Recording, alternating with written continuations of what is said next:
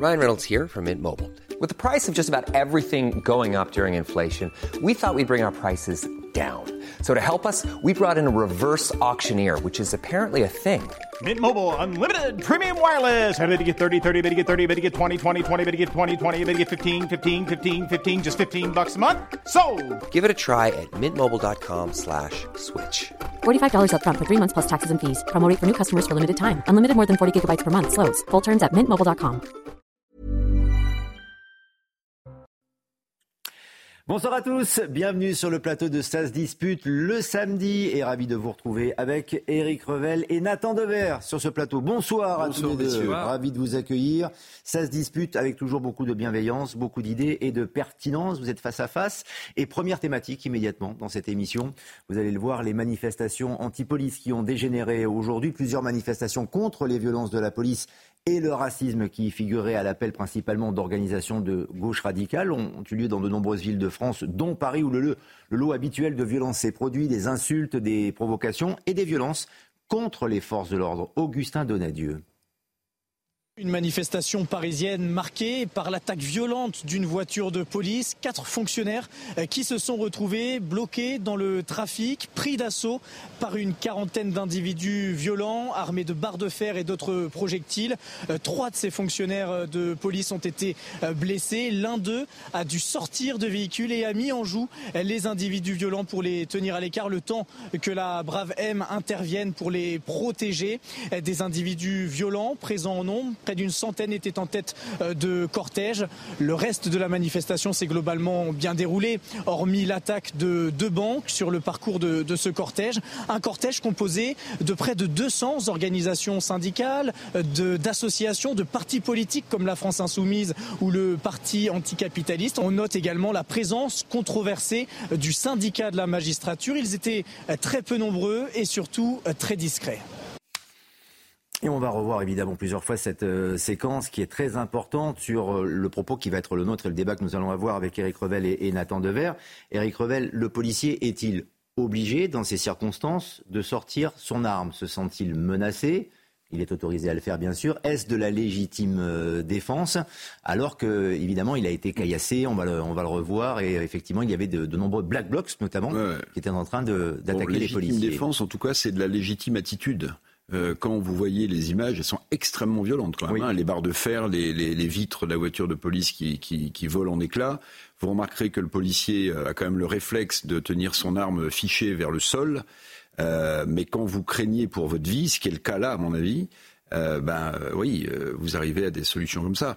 Ce qui est quand même hallucinant. Euh, alors je ne vais pas résumer euh, toutes les, les, les manifs contre les violences policières qui ont eu lieu aujourd'hui à, cette, à ce simple à cette simple euh, à cette simple attaque.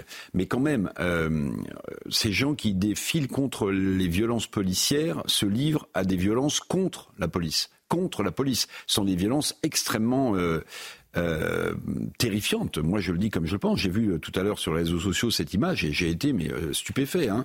Vous voyez aussi que le policier il essaie de remonter dans la voiture, la voiture démarre. Enfin, il y a, y, a, y a, un moment de panique, la voiture est bloquée ensuite, les, les black blocs ou ces types avec les barres de fer continuent de, de poursuivre euh, la voiture. Moi, où je suis extrêmement en colère, je vais vous dire, c'est que euh, sur des événements comme cela, d'une façon ou d'une autre, la responsabilité des leaders politiques, et notamment de l'extrême gauche, et je pense à la France insoumise, cette responsabilité est engagée. Parce que quand vous tenez les propos que vous tenez, sur euh, il faut haïr la police, euh, la police qui tue. Il ne faut pas s'étonner que des cervelles un peu chaudes de, de voyous prennent ça au mot et donc s'en prennent physiquement à la police. Moi, j'aimerais entendre des leaders de la France insoumise, si on leur montrait ces images, m'expliquer s'ils considèrent que c'est normal euh, de s'attaquer de cette façon à, à, à, des policiers. On a évité le drame, je pense. On a évité le drame parce que si au moment où le policier sort son revolver, euh, des black blocs viennent au contact avec mmh. des barres de fer, je ne sais pas du tout comment ça se ouais. termine. Est-ce qu'on veut aurait-il ouvert pays, le feu Est-ce qu'on veut dans ce pays qu'on en arrive à cette extrémité. Est-ce que c'est ça que certains cherchent Malheureusement, je le crains. Mais on en arrive déjà, Nathan Dever, à une extrémité, euh, en effet. Alors, la France insoumise, à ma connaissance, au moment où l'on parle, n'a pas condamné alors qu'elle est à l'origine notamment de la manifestation, des manifestations violentes qui se sont déroulées un petit peu partout en France. Il n'y a pas qu'à Paris, mais c'est vrai que cette séquence-là est particulièrement impressionnante. Et il y a un côté assez schizophrène, parce que ce sont les policiers qui sont obligés d'assurer la sécurité d'une manifestation anti-police et qui sont eux-mêmes victimes de violences lors de cette manifestation. Oui, alors déjà, vous parliez d'extrémité. Moi, je regrette toujours qu'il euh, y ait cette, ambiguïté parfois vis-à-vis des violences euh, dans les manifestations.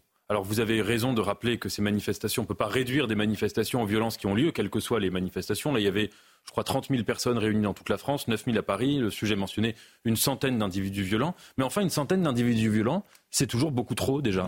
Et c'est toujours beaucoup trop pour deux raisons.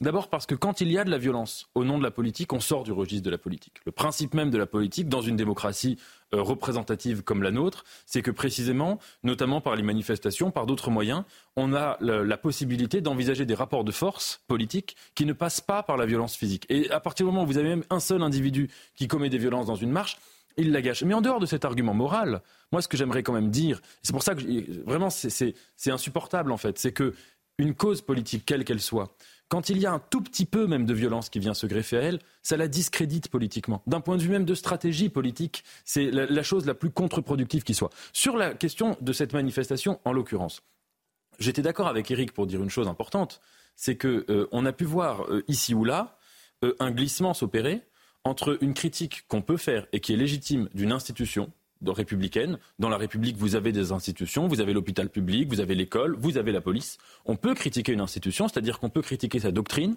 on peut critiquer son fonctionnement, on peut critiquer son organisation et on peut critiquer les dysfonctionnements qui existent dans une institution.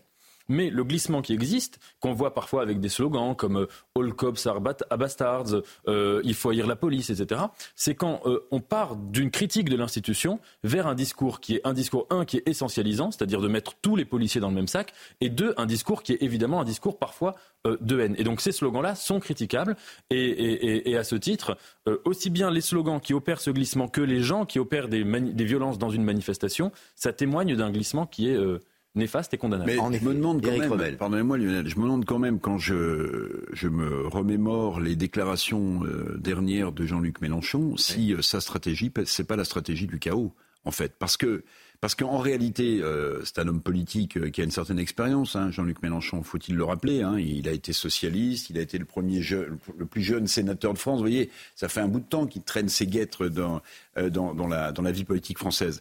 Et son, discours a profondément changé profondément changé sur le fond et sur la forme. Euh, il pense sans doute qu'en radicalisant euh, la radicalité, comme il dit, il faut tout conflictualiser. Il dit, euh, dans des discours, hein, il faut les reprendre, n'importe quel sujet doit être conflictualisé. Il faut donc un rapport de force. Ce rapport de force, est-ce qu'il estime qu'il doit aller jusque dans la rue, jusque dans le pire? Parfois, je me pose franchement la question. Mais dans ces cas-là, si c'est le cas, si un jour il va encore plus loin, il n'est plus dans le jeu démocratique il, ne dirige à distance plus un parti qui est dans l'arc républicain. Qu'est-ce que ce serait aller encore plus loin Qu'est-ce que ce serait aller, encore plus loin aller encore plus loin si, si vous avez un drame, si vous avez un, policier qui est tué lors d'une manifestation, que va dire Jean-Luc Mélenchon? Il continuera à dire la police tue? Il continuera à le dire il faut haïr la police? Ou au contraire, il sera obligé d'avoir une déclaration pour calmer le jeu? C'est pour ça que je, pense que la responsabilité d'un certain nombre de leaders de l'ultra-gauche est engagée lorsqu'on voit des choses comme ça. Il y a encore quelques années, il y a encore quelques années, il y avait des manifs extrêmement violentes, il y a toujours eu des black blocs, mais c'était rarissime de voir des manifestants ultra-violents s'en prendre directement euh, aux forces de l'ordre. C'est rarissime. On l'avait vu pendant les Gilets jaunes devant le, café le, Fouquet, je me souviens, de voir un policier être dans l'obligation de sortir son arme pour défendre sa vie. Ça veut dire que, ça veut dire que, ça veut dire que le débat politique est tellement violent aujourd'hui, la radicalité est tellement forte de cette partie de la gauche-là, je ne mets pas dans le même sac la gauche républicaine, qu'en réalité, on peut se poser la question est-ce que les gens de la France insoumise ne cherchent pas le chaos? Et cette réalité euh, dont vous parlez, on, la voit parfois au cinéma, malheureusement, dans Bac Nord. Ça, c'est une scène, le policier qui sort pour, se protéger et protéger ses, collègues avec son arme à la main. Ça y est, c'est fait, c'est dans la vraie vie maintenant et ce n'est pas uniquement au cinéma. Nathan Devers, avez-vous le sentiment, comme Éric Revel d'ailleurs, que c'est une stratégie politique? De la France insoumise que de taper sur la police, que d'organiser des manifestations, que de ne pas condamner ces agressions, puisque ce sont finalement des, euh, agressions Est-ce que c'est pour obtenir les voix? Et si oui, les voix de qui? Je pense qu'il faut préciser quand même une chose, c'est que, sauf erreur de ma part, mais Jean-Luc Mélenchon et les députés insoumis n'ont jamais appelé à, commettre des, violences. Et deuxièmement, que quand il y a des violences dans leur vie, il les condamne. Quand, même, je pense que vous quand vous dites, quand vous systématisez, vous dites la police tue bah, si vous avez affaire à des, à des écervelés, à des gens extrêmement violents qui, sont qui font partie de vos rangs politiques, il ne faut pas vous étonner de les voir s'attaquer à la police. Ah, ça, vous, vous, vous, montrez du doigt la police en disant la police tue. Donc bien sûr qu'il n'appelle pas directement à s'en prendre aux forces de l'ordre, mais en creux, ça veut dire quoi d'autre? Ah non, mais ça, je, suis d'accord avec vous. Mais ce que je veux dire, c'est qu'à mon avis, c'est important pour préciser, pour distinguer la chose. Euh, la France insoumise, euh, factuellement, hein, prône la non-violence. Il y a des mouvements à gauche qui prônent la, violence. Certains mouvements, euh, entre guillemets, proches de ce qu'on appelle les black blocs, qui peuvent faire l'apologie de la violence. La France insoumise ne le fait pas. Mais ensuite, sur la stratégie. En effet, moi, je pense que c'est presque une anti-stratégie. C'est-à-dire que qu'est-ce qui s'est passé? Il s'est passé qu'il y a un certain nombre de thèmes qui sont défendus par la France insoumise, qui par ailleurs intéressent les Français et pourraient intéresser et auraient leur légitimité dans le débat public. On a vu par exemple pendant le gilet jaune, euh, les mouvements des gilets jaunes, qu'il y avait des questions de maintien de l'ordre qui se posaient. On a vu qu'il y a eu beaucoup de gens qui ont été blessés, beaucoup de manifestants qui, qui en sont sortis blessés, etc. Et une grande partie de l'opinion euh, a été à ce moment-là rendue sensible à cette question-là. Quand il y a eu le drame de Naël récemment, une grande, enfin la quasi-totalité de l'opinion a été aussi sensible. Mais si vous voulez, ce qui est important à mon avis à relever, c'est que quand il y a des choix de stratégie, qui sont des choix qui, si vous voulez, n'estiment pas que les violences sont absolument gravissimes, quoi qu'il en coûte. Par exemple, quand il y avait quelques députés insoumis qui avaient dit qu'au moment du début de l'affaire Naël, que euh, du début des émeutes, que entre la paix et la justice, il fallait surtout appeler à la justice et que c'était pas le moment d'appeler au calme et à la paix, comme si c'était incompatible. Eh bien là, c'est même contre-productif par rapport à leur cause elle-même, et je pense que ça contribue à, juste, à juste, juste, je ne veux pas laisser Nathan Denvers dire que euh, malheureusement la France insoumise n'appelle pas à la violence. Je vais vous dire pourquoi. J'ai pas dit malheureusement. non, non, je vais vous dire, je vais vous dire pourquoi. Pourquoi je pense qu'au contraire la France insoumise appelle à la violence. Euh, vous avez l'Institut de la Boétie. Euh, d'ailleurs, euh, Jean-Luc Mélenchon est co-président de l'Institut de la Boétie. Eh bien, regardez un certain nombre d'intervenants dans cet Institut de la Boétie, notamment un prof, j'ai oublié son nom, norvégien ou suédois, et regardez les livres qu'il a écrits. Il appelle à la, violence directe dans la rue. Or, ces gens, ces gens font des interventions à l'Institut de la Boétie, qui est le think tank de réflexion de la France insoumise. Bah écoutez, on peut, on peut tourner autour de son pas condamner, Et ne pas condamner, ne pas condamner ces actes-là, ne pas les condamner, est-ce que ce n'est pas encourager la violence? Ce silence-là, il est pesant. Ne pas les condamner, c'est très problématique. Ah c'est ce que c'est ce que je veux dire. Je pense qu'il y a un rapport hmm. ambivalent face au rôle de la violence en politique. Ça veut dire qu'il y a des gens qui n'appellent pas à la violence, mais qui, quand il y a des violences, estiment que c'est pas forcément ah, extrêmement grave, que c'est minime, etc. mais par contre, non mais juste, c'est factuellement, c'est qu'il y a des discours de Jean-Luc Mélenchon où il condamne la violence. Il y a des discours de députés euh, insoumis où il condamne la violence. C'est à mon avis cette nuance-là qu'il faut faire. Mais c'est encore une fois, c'est la stratégie euh, euh, du, du, chaos, une stratégie contre-productive. Sur ce point, je suis, je suis d'accord avec vous.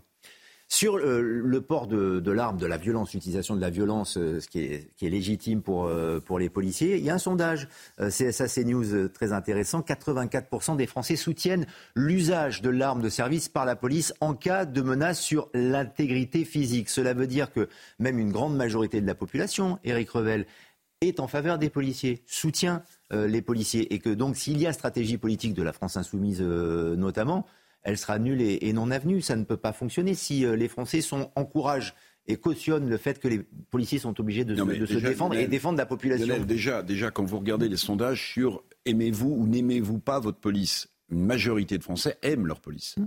Aiment leur police. Souvenez-vous quand même, au moment des attentats de Charlie Hebdo, euh, place de la République, comment les haies d'honneur étaient faites pour applaudir euh, les policiers qui avaient protégé, euh, même s'ils n'ont pas évité le carnage de Charlie Hebdo, mais qui avaient protégé à ce moment-là les Français, qui j'en faisais partie, qui étaient morts de trouille. Bon, maintenant, interroger un policier, l'usage d'une arme euh, en cas de légitime défense est extrêmement réglementé. Et c'est normal, puisqu'ils sont dépositaires de la, de la, violence, de, de la violence légitime, les policiers.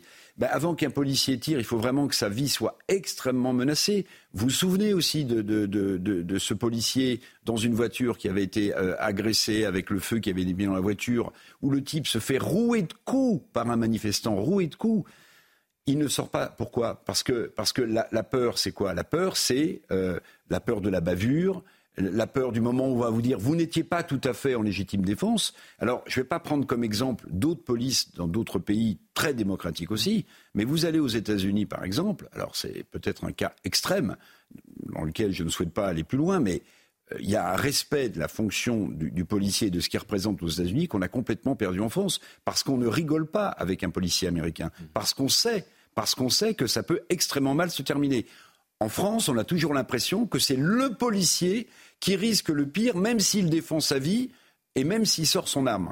Et on l'a vu récemment avec les refus d'obtempérer. C'est arrivé à Sochaux avec ce policier qui a été traîné sur plusieurs mètres. La voiture lui a roulé dessus. Euh, Nathan Dever, là, on est exactement dans le même exercice, c'est-à-dire cette impunité, casser du flic, taper sur du flic. C'est ce qui s'est passé cet après-midi à Paris avec, on le voit, on peut revoir les, images encore, ces, ces d'ailleurs qui sont connus des services de police qu'on pourrait peut-être assigner à résidence, mais ils continuent à polluer toutes les manifestations, euh, quelles qu'elles soient. DG de Pierre, des barres de fer et on attaque directement une voiture de policier. C'est tout de même insensé. Oui, oui, ça, mais ça, je, l'ai dit, c'est absolument euh, euh, condamnable et il n'y a pas de mots. Mais là où je trouve que le, débat est binaire, pour réagir à, ce que disait Eric, c'est qu'en effet, dans le débat public, l'état actuel du débat public sur la police, on est sommé de choisir entre deux positions caricaturales. Soit on dit j'aime la police et ça s'arrête là, Soit on dit euh, euh, euh all cops are, enfin je caricature un peu, mais soit on dit all cops bastards, pardon pour l'anglais, etc. Mais entre les deux, il y a, y a une troisième voie qui est d'estimer que je vous donne un exemple. Si vous prenez la situation de l'hôpital public, tous les Français aiment l'hôpital public. Tout le monde dit que les médecins et les infirmiers font un métier extraordinaire. Pour autant, si on estime qu'on fait un sondage euh, sur est-ce que l'hôpital public va bien aujourd'hui en France, à peu près personne de sensé et de raisonnable qui connaît un tout petit peu l'hôpital public va vous dire que l'hôpital public va bien. Donc ce que je veux dire, c'est qu'il y a la place pour une troisième voie consistant à dire que le métier de policier est un métier noble, est un métier respectable, que la quasi-totalité des gens ou la grande majorité des gens qui s'engagent dans la police le font euh, et ils doivent être salués de manière vraiment républicaine, et que cependant on doit avoir, et parce que c'est pour le bien même de la police et on doit le faire avec les policiers, mais on doit avoir une réflexion critique sur... Donc réformer, réformer la police comme le demande la France insoumise notamment? Réfléchir sur le, fond, ce que j'ai dit, c'est sur les conditions de travail des policiers. Je pense qu'ils sont sous-payés. Je pense qu'ils ont des conditions de travail qui sont extrêmement difficiles, extrêmement stressantes, avec beaucoup d'heures, etc. Et limiter leur champ d'action? Je pense qu'ils sont. On peut réfléchir sur leur doctrine. par exemple, la question de la, police de proximité. Il y a aussi une crise de sens dans la police, dans leur perception par rapport à la population, etc. On peut réfléchir sur ces sujets. On doit le faire avec les policiers. On ne doit pas le faire contre eux. Et c'est eux-mêmes qui doivent presque aussi. Euh, moi, j'aime bien le principe de l'autogestion dans chaque corps professionnel. Réfléchir aussi euh, à ce qu'ils aimeraient euh, changer dans, dans leur métier du point de vue de leur crise de sens. Et je pense que cette réflexion, on doit la faire de manière collective, mais qu'il ne faut pas être dans, une, dans un face-à-face entre un conservatisme qui vous dit tout va bien, Madame la Marquise, la police, l'état actuel, c'est formidable, et une solution en face un peu nihiliste qui vous dit qu'il faut abolir la police. Il y a une, position pour une réflexion critique républicaine. Revaloriser, oui, mais réformer, c'est une toute autre question. Regardez le tweet de Gérald Darmanin, le ministre de l'Intérieur notamment, qui évidemment condamne ces euh, violences contre les, les policiers aujourd'hui, manifestation parisienne qui a connu des violences inacceptable contre les forces de l'ordre. On voit où mène la haine anti-police, et de cela dont il s'agit. Et je vous propose d'écouter Mathilde Panot, également, qui était au début de la manifestation, dans le cortège avec d'autres responsables politiques de la France insoumise euh, notamment. On va voir si elle est audible après ces, euh, ces incidents et ces violences aujourd'hui. Aujourd'hui, nous marquons en quelque sorte l'histoire puisque nous n'avons jamais eu une telle unité sur un nombre de mots d'ordre qui n'est certainement pas ce que dit M. Darmanin, c'est-à-dire une marche anti-police, mais qui est une marche de défense de la République. Parce que c'est être républicain que de refuser qu'un jeune homme de 17 ans ait été abattu par la police en juin avec 15 autres personnes depuis un an et demi et qu'aucun acte politique ne soit posé dans ce pays pour que plus jamais ce drame ne puisse se reproduire. Et cela fait écho, Éric Revel, à ce que disait Clémentine Autain euh, hier euh, notamment, qu'il y a eu une quinzaine de morts euh, tués par la police en France, alors qu'en Allemagne, dans le même temps, il n'y en a eu qu'un. Hmm. Ça, veut dire, ça veut dire quoi? Ça veut dire qu'en Allemagne, il y a moins de, de, violence, que la police est plus efficace, que la police est plus euh, légitime, qu'il y a une, D'abord, Madame Panot euh, fait comme si, euh, lorsqu'il y a un drame, lorsque bon, on ne tire pas, ou j'imagine, ou dans de extrêmement rares cas, sur quelqu'un s'il se promène juste dans la rue en allant faire ses courses, si vous voulez. Bon. Ce que je veux dire par là, c'est que Madame Panot fait comme s'il n'y avait aucune enquête à chaque fois qu'on vit ce type de drame. Euh, la police des polices enquête. Euh, en général, les médias ne suivent plus derrière et vous avez des policiers qui sont en garde à vue, qui sont condamnés. C'est, en fait, c'est une profession qui est extrêmement, extrêmement réglementée et extrêmement contrôlée. Et c'est normal, puisque je rappelle que la police a le, monopole de la violence légitime. Mmh. Bien. J'aimerais, si vous voulez, qu'on fasse la même chose, par exemple, euh, puisqu'on parlait de la manifestation, pour la justice. La justice ne rend jamais aucun compte. Moi, en tant que citoyen lambda, parfois je suis très étonné par des décisions de justice. J'aimerais que la justice, mais évidemment, euh, elle fait ce qu'elle veut, elle n'est pas dans l'obligation de rendre des comptes, nous explique pourquoi on a l'impression, comme citoyen, que les peines qui sont infligées pour des cas extrêmement graves sont minimes ou ne sont pas appliquées. Ça, jamais. Donc, Madame Panot, évidemment, elle est dans son rôle, elle est sur son, sur son terreau. Quand elle dit, pardonnez-moi, mais c'est d'une manipulation, c'est d'une mauvaise foi sans nom, que c'est pas une manif anti-policier. Mais attendez, quand, quand manif républicaine, Oui, bah, très bien, manif républicaine, très bien. Mais en réalité, quand vous vous mobilisez sur un mot d'ordre qui est contre les violences policières, comme si l'exercice de la police dans ce pays n'était que l'accumulation de violences policières, bah, c'est quand même une manifestation anti-police. Bon, elle se rattrape évidemment. J'aurais préféré qu'on lui demande qu'est-ce que vous pensez de la voiture de, de, de, de flics qui vient de se faire euh, euh caillasser euh, à, coups de barre. Euh, de, Ça, j'aurais aimé qu'on lui demande. il n'y a pas eu de réponse, effectivement. Et quand bah les députés LFI, alors je ne sais pas si c'est Mme Panot ou mais d'autres, en tout cas, à, qui on a posé la question, botte en touche et il ne condamne pas, euh, évidemment. si vous voulez, juste, je rajoute, parce que là, je ne suis pas en désaccord avec Nathan. C'est vrai qu'il euh, faut se poser la question je ne sais pas si c'est une réforme, mais en tout cas d'une réflexion sur le rôle de la police. Vous savez, les policiers sont demandeurs. Les policiers, ils en ont aussi ras-le-bol d'avoir parfois des moyens qui sont insuffisants, d'être considérés comme euh, les, horribles euh, euh, matraqueurs de, la République. Ils en ont aussi marre. Donc, mais on ne peut pas avoir une réflexion mais ceux qui organisent la avec les gens de la France insoumise. veulent réduire les moyens oui, ou le champ d'action oui, de la mais police. on ne peut pas, on ne peut pas avoir une réflexion apaisée avec la France insoumise. Je vous rappelle que Jean-Luc Mélenchon voulait dissoudre la BAC, Jean-Luc Mélenchon veut dissoudre les braves. Enfin, il veut dissoudre la police. Mais quand un député LFI est en difficulté ou qu'il est menacé, il est protégé par qui? Par la police. Ben, par la police. Absolument, et ils sont bien contents de, les trouver euh, en effet. Il nous reste juste une petite minute. Dans cette manifestation, on a tendance à l'oublier. C'est vrai qu'il y a eu les, scènes de violence euh, qu'on a, que l'on a montrées et, et le débat que l'on a eu. C'était aussi une marche anti-police contre le racisme de la police.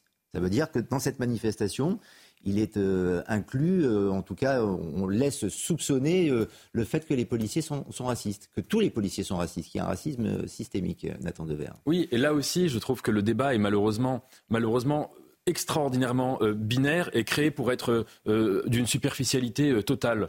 D'abord, du racisme, il y en a évidemment dans toutes les institutions. Enfin, on, trouvera des gens racistes dans absolument toutes les institutions, journalisme compris, médecine compris, etc. Médecine comprise, etc. Et donc, il y en a à ce titre-là dans, la police comme partout. Deuxièmement, ce qu'il faudrait voir, c'est que tout le monde n'a pas les mêmes expériences de police. Et ça, c'est quand même quelque chose qui est important à souligner. Ça veut dire qu'il y a des gens qui vont avoir tendance à se faire beaucoup plus, par exemple, contrôler. Moi, je me suis, euh, je crois, de mémoire, jamais fait contrôler euh, par un policier dans la rue. Et il y a des gens qui se sont fait beaucoup plus contrôler. J'en connais, on en connaît tous autour de nous, euh, pour des raisons qu'ils estiment évidentes. Et ils en ont sans doute raison. Il faut ouvrir un débat là-dessus. Non, mais ce que je dis, c'est que il y a des gens J'en je, discutais avec quelqu'un récemment qui me racontait lui-même qu'il avait été contrôlé un nombre incalculable de fois à la gare, etc. Moi, il ne m'est jamais arrivé de me faire contrôler euh, par la police. Il y a des expériences de police qui sont différentes et il faut discuter de cela. Il faut ouvrir. Il y avait eu un moment un grand débat au moment des Gilets jaunes. Je pense qu'il faudrait qu'on fasse un grand débat sur ce sujet-là pour faire, si vous voulez, pour crever l'abcès de, de, questions qu'on ne pose pas. Et juste une dernière chose. Vous soulignez la différence avec la police en Allemagne. Mhm. euh, estimez que, par exemple, la police fonctionne différemment en Allemagne. Qu'on pourrait ouvrir ce débat sur euh, les, vous savez, les méthodes de maintien de l'ordre ne sont pas exactement les mêmes en Allemagne qu'en France. Ça n'a rien d'insultant vers la police, mais c'était pas en effet l'esprit de cette manifestation. Il n'y a pas d'émeute en Allemagne aussi. Peut-être que le, problème euh, est ailleurs. On marque une pause. On se retrouve dans quelques instants. On va pouvoir débattre encore une fois dans Ça se dispute avec Eric Revel, avec Nathan Dever. Un point sur l'actualité. Et on reviendra aussi sur la visite du pape qui est rentré au Vatican. il est parti il y a quelques heures. À tout de suite. La deuxième partie de Ça se dispute en direct sur CNews avec Eric Revel, Nathan Dever, nos invités, nos débats qui continuent dans quelques instants. Mais d'abord, un point sur l'actualité avec Mathieu Deves. Bonsoir. Bonsoir Lionel, bonsoir à tous. Plusieurs incidents ont éclaté aujourd'hui lors d'une manifestation contre les violences policières à Paris. Des centaines d'individus vêtus de noir et cagoulés se sont rassemblés en pré-cortège. Certains ont notamment caillassé une voiture de police et attaqué une banque. Le préfet de police Laurent Nunez condamne fermement ces attaques et apporte son soutien aux policiers. Et selon le ministère de l'Intérieur, 31 300 personnes ont défilé en France, dont 9 000 à Paris. Les premiers convois humanitaires arrivent dans la région du Haut-Karabakh. Un premier convoi de la Croix-Rouge internationale a notamment livré à la population 70 tonnes de nourriture et de médicaments. Après une offensive éclair, l'Azerbaïdjan et les séparatistes arméniens du Haut-Karabakh sont en cours de pourparlers. Enfin, en rugby, Antoine Dupont a été opéré et fera son retour dans quelques jours au sein de l'équipe de France. Jeudi soir, le capitaine des Bleus a été victime d'une fracture de la mâchoire lors du match contre la Namibie. L'encadrement espère pouvoir l'aligner lors du quart de finale. Merci Mathieu Devez, un peu prématuré peut-être. On pourrait en faire un débat, on va pas le faire hein, évidemment, mais Eric Revel et Nathan Dever, je sais que vous êtes très au fait des choses du, rugby. Ah, très. Surtout vous Eric. Non, non, non, c'est vrai.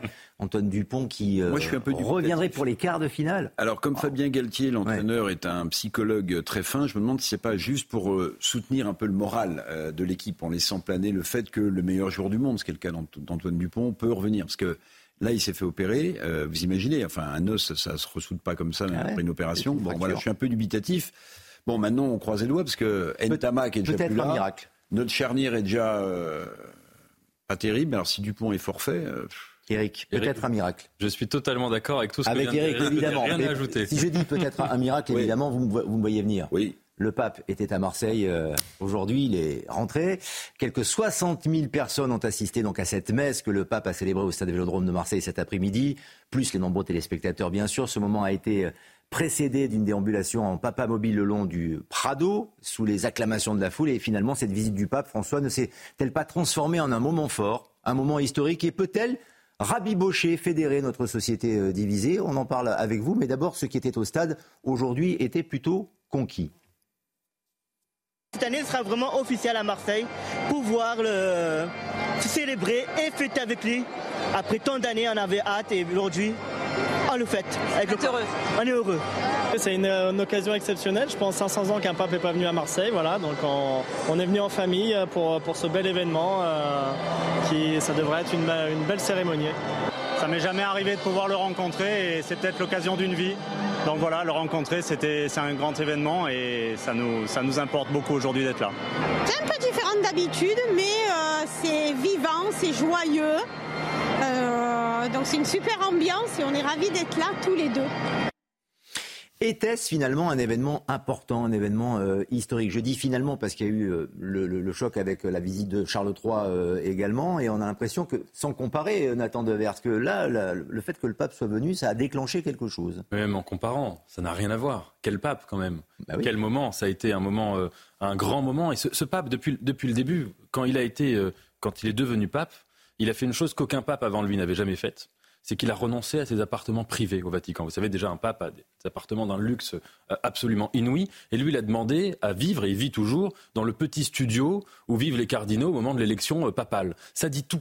ce pape essaye de se situer dans la parole, dans la profondeur de la parole christique contre l'institutionnalisation euh, de, de, la religion et contre, entre guillemets, c'est la parole du Christ contre l'institutionnalisation de l'Église. Et c'est sa ligne depuis le début. C'est exactement ce qu'il est venu faire ici à Marseille, c'est-à-dire rappeler euh, euh, parfois contre ceux qui se réclament des valeurs chrétiennes, euh, en quoi elles consistent vraiment? Et toute la parole qui a été la sienne, notamment sur la situation en Méditerranée, notamment sur l'exil, notamment sur les migrants, notamment sur l'âme de Marseille, qui est une ville à, mi-chemin entre plusieurs cultures, etc., c'était un grand moment christique. Et en cela, ça a été un moment de, vérité, me semble-t-il. Et, d'ailleurs, même avec les gens qui sont venus avant lui, j'ai vu le discours de, de Gad Elmaleh qui a rappelé toutes les cultures dont il provenait et comment lui-même avait été touché par, par la grâce. Donc c'était un moment, en effet, me semble-t-il, beaucoup plus important que la visite euh, du roi euh, Charles III. En effet, les sujets euh, d'actualité, notamment les migrants, puisqu'il s'est beaucoup exprimé, c'était deux jours autour de la Méditerranée, notamment avec le pape, on va en parler dans quelques instants, mais pensez-vous que cette visite, qui apparemment a déclenché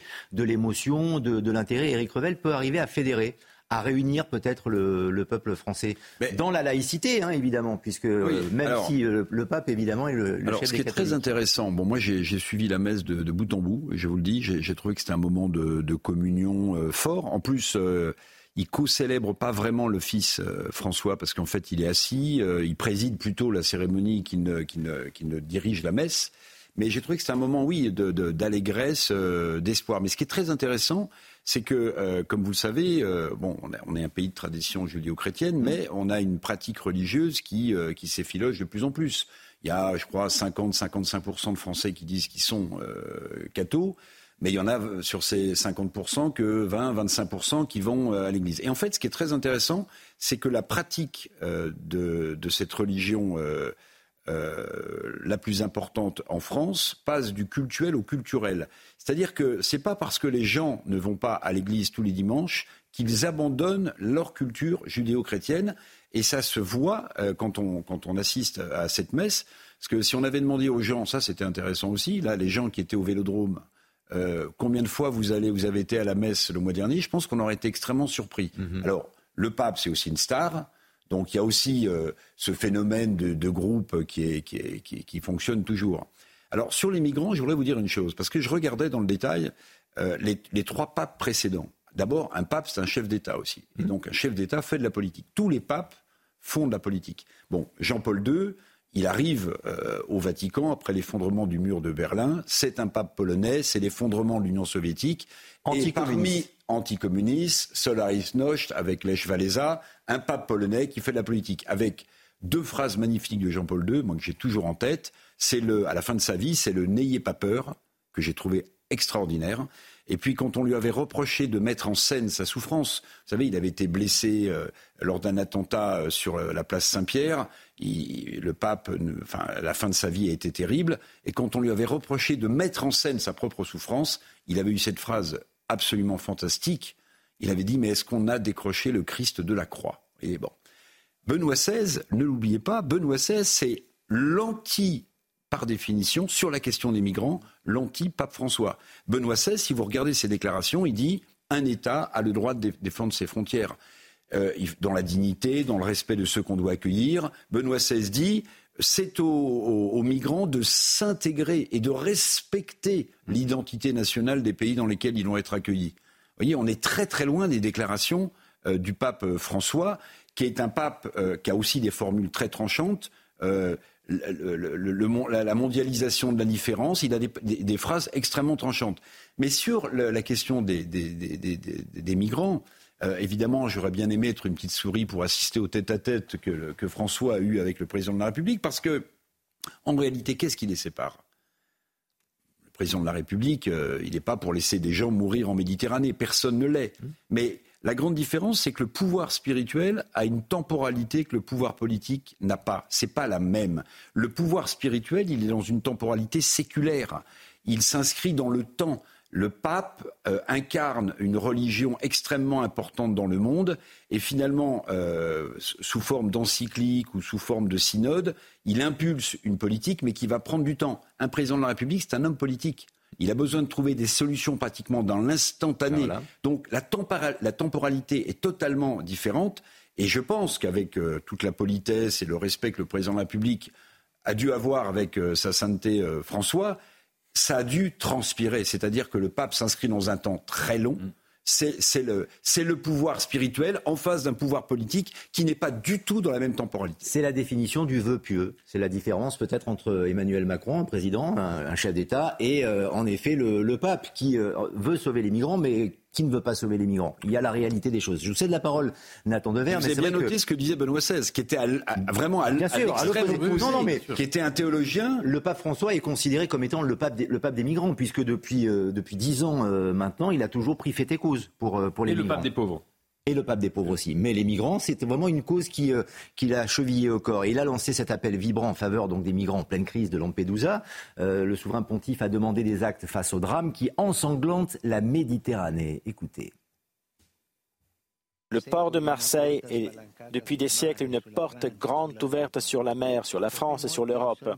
Marseille a un grand port et elle est une grande porte qui ne peut être fermée. Plusieurs ports méditerranéens, en revanche, se sont fermés. Et deux mots ont résonné, alimentant la peur des gens invasion et urgence. Et on ferme les ports. Mais ceux qui risquent leur vie en mer n'envahissent pas. Ils cherchent hospitalité. Ils cherchent de la vie. Quant à l'urgence, le phénomène migratoire n'est pas tant une urgence momentanée, toujours bonne à susciter une propagande alarmiste, mais un fait de notre temps. Un processus qui concerne trois continents autour de la Méditerranée et qui doit être géré avec une sage prévoyance, avec une responsabilité européenne capable de faire face aux difficultés objectives. Ce sont des propos euh, forts, intéressants, Nathan Dever. Mais je reviens un petit peu à ma question euh, initiale. Comment, sur le sujet des migrants notamment, on peut arriver à, fédérer, à réunir une société française ou européenne qui semble divisée, notamment sur ce, sur ce sujet? C'est très compliqué. Bien sûr, mais déjà, euh, Eric le disait tout à l'heure, mais le Vatican est sans doute un des derniers endroits au monde où on fait vraiment de la politique, de la grande politique. Ça veut dire d'abord parce qu'il y a une différence de temporalité. On ne se pose pas euh, la question d'une échéance, de ce qui va se passer dans deux ans, trois ans, etc. Et puis deuxièmement, parce que c'est un des seuls États, entre guillemets, au monde qui n'est pas, face à une situation pareille, en train de réfléchir à ses intérêts, parce qu'il a très peu d'intérêts, le, Vatican. C'est un tout petit État, etc. Et donc, il prend des décisions, enfin, le pape prend des paroles et des décisions en fonction de choix qui sont strictement spirituels. Et dans cette crise de Lampedusa, dans ce drame, euh, la plupart des pays européens ont réfléchi de manière pragmatique. Accueille-t-on, n'accueille-t-on pas, comment, combien, etc. Et le pape a parlé, il y avait une autre séquence où il a parlé du fanatisme de l'indifférence. Et ça, si vous voulez, ça montre bien l'écart qui est le sien et la, la position qui est celle de sa parole. Maintenant, pour répondre à votre question, tout le paradoxe d'une religion en général, c'est qu'elle se fonde sur, j'aime pas le mot de valeur, mais sur des principes, sur une aspiration spirituelle. Et qu'ensuite, à partir du moment où elle grandit, elle est obligée de s'institutionnaliser et en s'institutionnalisant, elle est obligée de renoncer un peu à ses valeurs, ou en tout cas de composer avec elles. En disant, pour caricaturer, c'est l'opposition Jésus-Saint Paul. Euh, Jésus, et par exemple sur la question de l'accueil de l'étranger, Jésus est entièrement dans un accueil qui est inconditionnel euh, de l'autre, de l'exilé, de celui d'ailleurs, de l'être humain en tant que tel. Et à partir de là, on voit bien qu'il y a deux visions radicalement différentes des valeurs chrétiennes.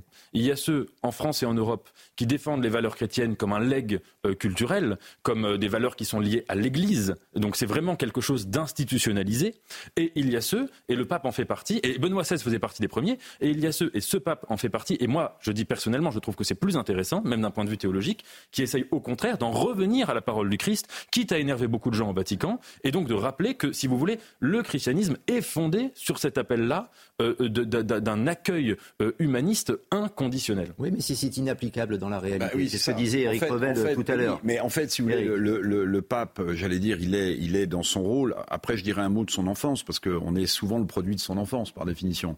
Bon, mais il est dans son rôle, mais c'est pas lui qui va assumer les, les conséquences de son mot d'ordre. C'est-à-dire que, imaginez que ce soit pris par euh, des candidats à l'immigration en Tunisie au pied de la lettre, vous allez avoir 30 000, 40 000 personnes qui vont arriver et qui vont dire bon. Donc il n'assume pas en fait euh, ce qu'il dit, mais il est dans une temporalité par rapport à la, théologie chrétienne qui veut effectivement que euh, l'accueil de chaque être humain doit être assuré. Sauf que dans le monde qui est le nôtre, on peut aussi admettre que des vieux et chers pays comme le nôtre n'ont pas forcément envie d'être dilués dans un multiculturalisme, euh, dans, des, considérations économiques à tout bout de champ. Donc c'est pas si simple que la parole ou l'encyclique du pape. Voilà, il y a le grand écart entre euh, la, bonne pensée euh, et la réalité euh, au, quotidien. Et peut-être qu'Emmanuel Macron, avec tout le respect qu'il doit au Saint-Père, lui, a, lui, a, rappelé. Mais pourquoi je parle du, du, produit de son enfance? Pourquoi est-ce que François a, ce, a ce tropisme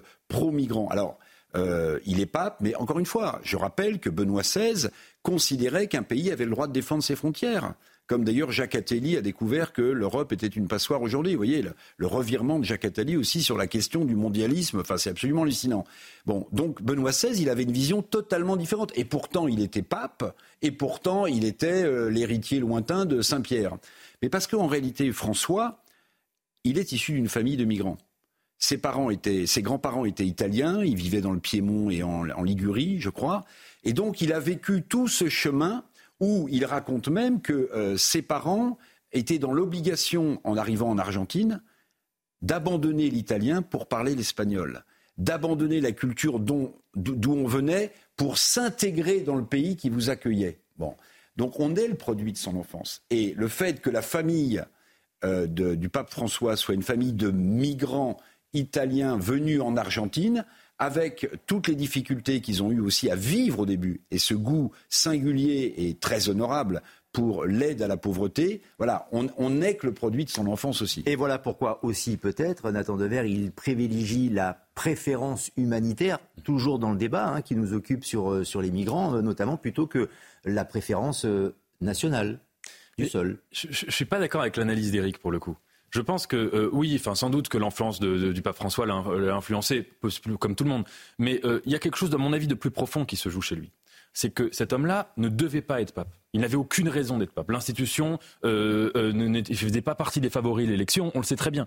Pourquoi il est devenu pape? Parce que quand il y a eu euh, au premier discours, vous savez, il était cardinal, il fait un discours euh, entre cardinaux sur l'hypocrisie de l'Église, sur l'hypocrisie de l'institution, et là il dit qu'il faut changer les choses, mais il ne le dit pas pour se présenter lui-même. Il a été élu presque sur un quasi malentendu. Il était d'ailleurs la, presse internationale ne savait même pas comment il s'appelait euh, Bergoglio, les gens ne savaient pas qui c'était.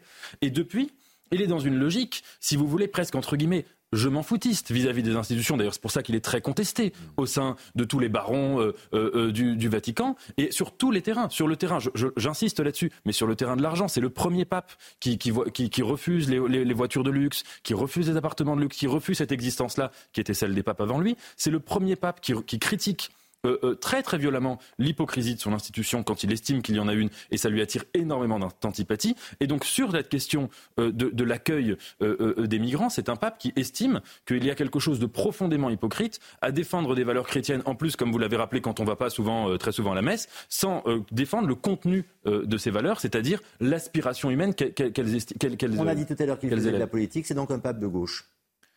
C'est donc un pape, je pense que plus que de gauche, c'est un pape sud-américain.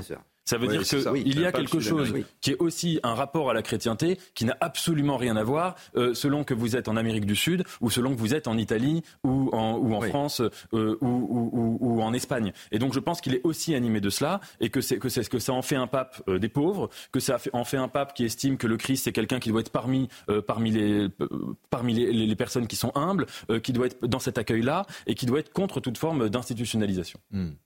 Un pape de gauche donc?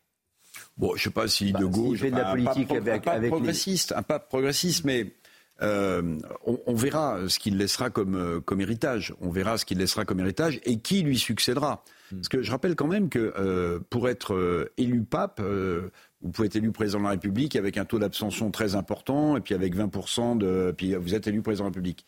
Euh, le conclave des, cardinaux, il faut deux tiers des voix.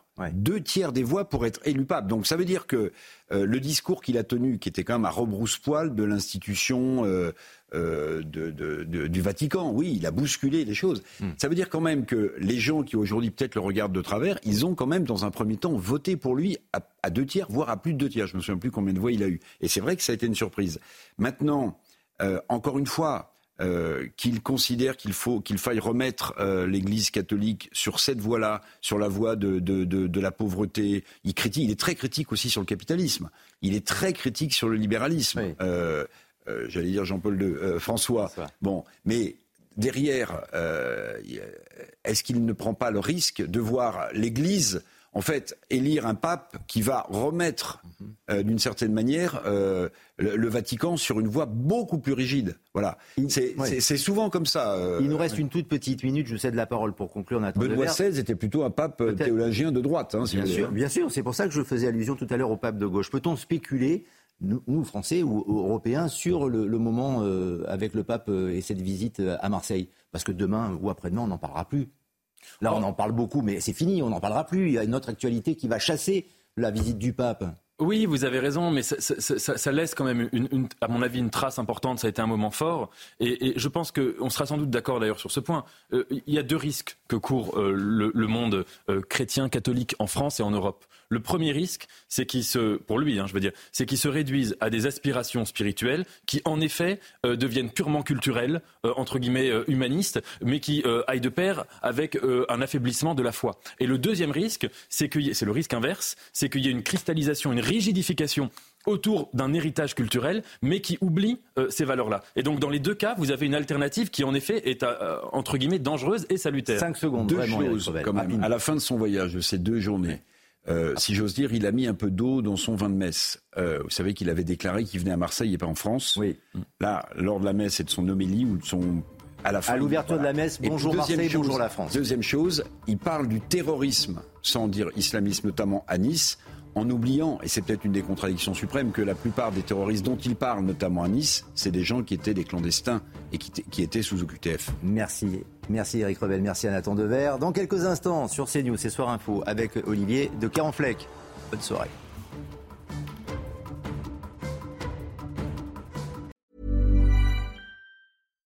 When you make decisions for your company, you look for the no-brainers. And if you have a lot of mailing to do, stamps.com is the ultimate no-brainer. It streamlines your processes to make your business more efficient, which makes you less busy. Mail checks, invoices, legal documents, and everything you need to keep your business running with stamps.com. Seamlessly connect with every major marketplace and shopping cart. Schedule package pickups and see your cheapest and fastest shipping options from different carriers with rates up to 89% off USPS and UPS rates. And with the stamps.com mobile app, you can take care of mailing and shipping wherever you are. Make the same no-brainer decision as over 1 million other businesses with stamps.com. Sign up with code program for a 4-week trial plus free postage and a free digital scale. No long-term commitments or contracts. That's stamps.com. Code program.